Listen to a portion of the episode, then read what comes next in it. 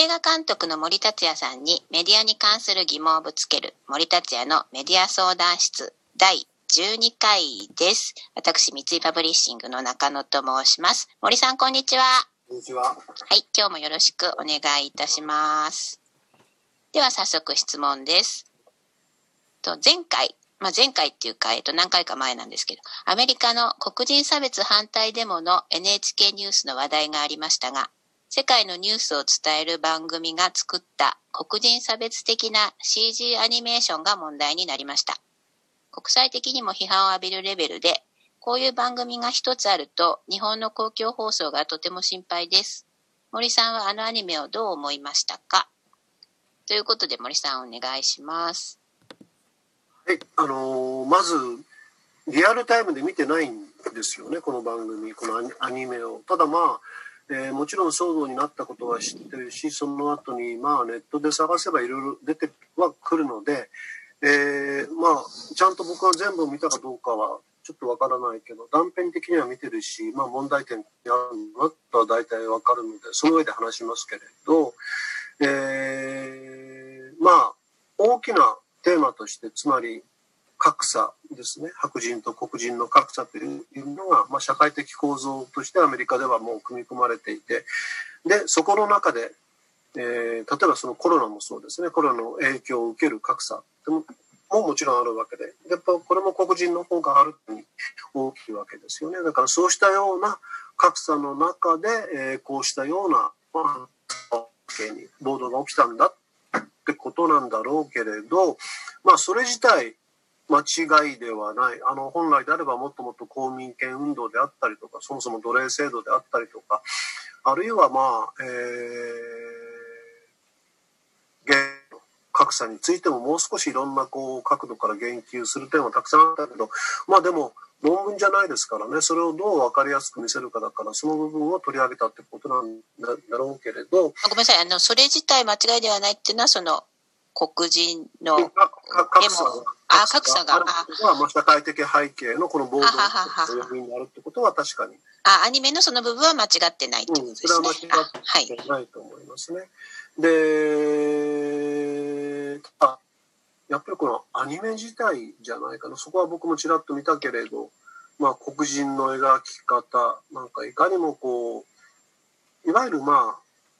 ステレオタイプですよね。だから、あの、本当にもう暴動の先頭に立ってるかのような荒っぽい黒人、男性黒人であったりとか、あるいはその喋り方。これは当然日本の声優さんが、まあ、触れ子と言えばいいのか、当たり子と言えばいいのかね、あの、声を担当してるわけだけれど、まあ多分ディレクターの指示なんでしょうね。非常にこう野蛮な喋り方をしている。だからそれはまあ、デモをやってる人たちだからそういう臨場感みたいなものを出したかったのかもしれないけれど、この趣旨でやるんであればその描き方間違ってます。明らかに。それはすべきではない。まあだから、その一点に尽きるんじゃないかな。あのーテーマ自体間違ってないが、描き方がダメだっていうのはたくさん事例もあるしね、これまでにもね。えーちょっとそのあたりに対しての配慮、配慮というか意識だな。意識がほぼなかった NHK に。このままこれをオンエアオンエアしてしまった。えー NHK はね、僕もかって何度か仕事したことあります。まあ、ニュースペとかじゃないからそこまで厳密ではないと思うけど、でも一応オンエアする前には局内で死者を何度も行ってね、えー、ということをやってるはずなので、そこの中で誰もちょっとこの黒人の描き方はこれまずいでしょうと。これダメですよっていう人がいなかったってのが、えー NHK 全体、まあ全体とまだちょっとこう飛躍しすぎかもしれないけど、でもやっぱそういうチェック的なものに、えーかなり大きな不備があったのではないかなと僕も思います。なるほど。いや、あの、そういえば、いつでしたっけ、あの、よくこう、女性差別的なこう広告が、去年かな、なんかすごい連続でうん。バッシングってか問題になった、あの、ことがありましたけど、それも私も見てて、こう、誰か、こう、社内チェックどうなのっていうのがすごい気になったんですけど、やっぱ今回も、まあ、森さんはやっぱそこと、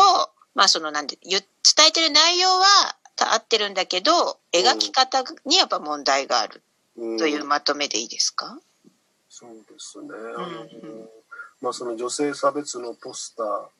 ポスターですよね、確かね、問題になって。とか、なんかすごいいろいろ、あ CM とか、もう立て続けに出出た時期があったんですね。まあ今もかもしれませんけど、はい。難しいだよね。つまりもう自分の中では全然それがもう、もう組み込まれてしまってる部分がある。そうなんでしょうね。だから全然多分差別するとかね、見下すとか、そういう意識がないままにそういうことをやってしまってるのがほとんどだと思うんだよね。で、言われて気づくみたいなことが多くて。まあでも、言われて気づくって大事なことで、はい、自分の無自覚な部分ではそういうものがあったんだなってことは、それはやっぱり少しずつ気づきながら、黒人差別にしても女性差別にしても、あるいはもっともっといろんな差別がこの世の中には、世界にはね、まだまだたくさんありますから、うん、そうしたものをやっぱりちょっとずつ気づきながら、うん、前に進んでいくしかない。ただ、同時にやっぱり過剰にね、それを意識してしまうと、今度逆にこう、それこそ歩き始めると右足から出せばいいのか、左足から出せばいいのかみたいな、そんな状況になっちゃう。何もできなくなっちゃうみたいなこともあるでしょうし、うん、とても難しい。だからまずはやっぱり、まあ、なんだろうな、やっぱ自分の中の内なる差別性みたいなものを本当にもう、ごめんなさい、自分の中の内なる。自分の中の内なる差別性、ね、ああ、差別性、はい。そういう意識をね、人はみんな持ってる、だと思います。だからそれを丹念に、だって結果、その結果で誰かが傷ついたり、追い詰められたり、場合によっては死んだりしてるわけだから、はい、やっぱりこれは、うん、あのー、そのままにしておいていいものじゃないですよね。だからやっぱりそれは、機会あるごとにしっかりと見つめ直さなければいけないし、でそういうのはやっぱりこういう、まあ、運動というかね、あのそういう、ある意味でこう、重箱の隅をつつく的なところかもしれないけど、でも重箱の隅をつつく時期も必要なんじゃないかなとは思います。なるほど。ありがとうございました。あの、第9回でね、あの、この黒人差別の、あの、アメリカのデモのこと取り上げたんですけど、その時森さんがあの、あの、殺された、あの、ジョージ・フロイドさんの弟さんのスピーチを引き合いに出して、うん、ね、エデュケイト・ユア・セルフっていうのがありましたけど、うん、ちょっとそれは私も自戒を込めて、はい、うん、胸に留めたいと思いました。はい、森さん、今日もありがとうございました。ありがとうございました。はい、では、次回お楽しみにください。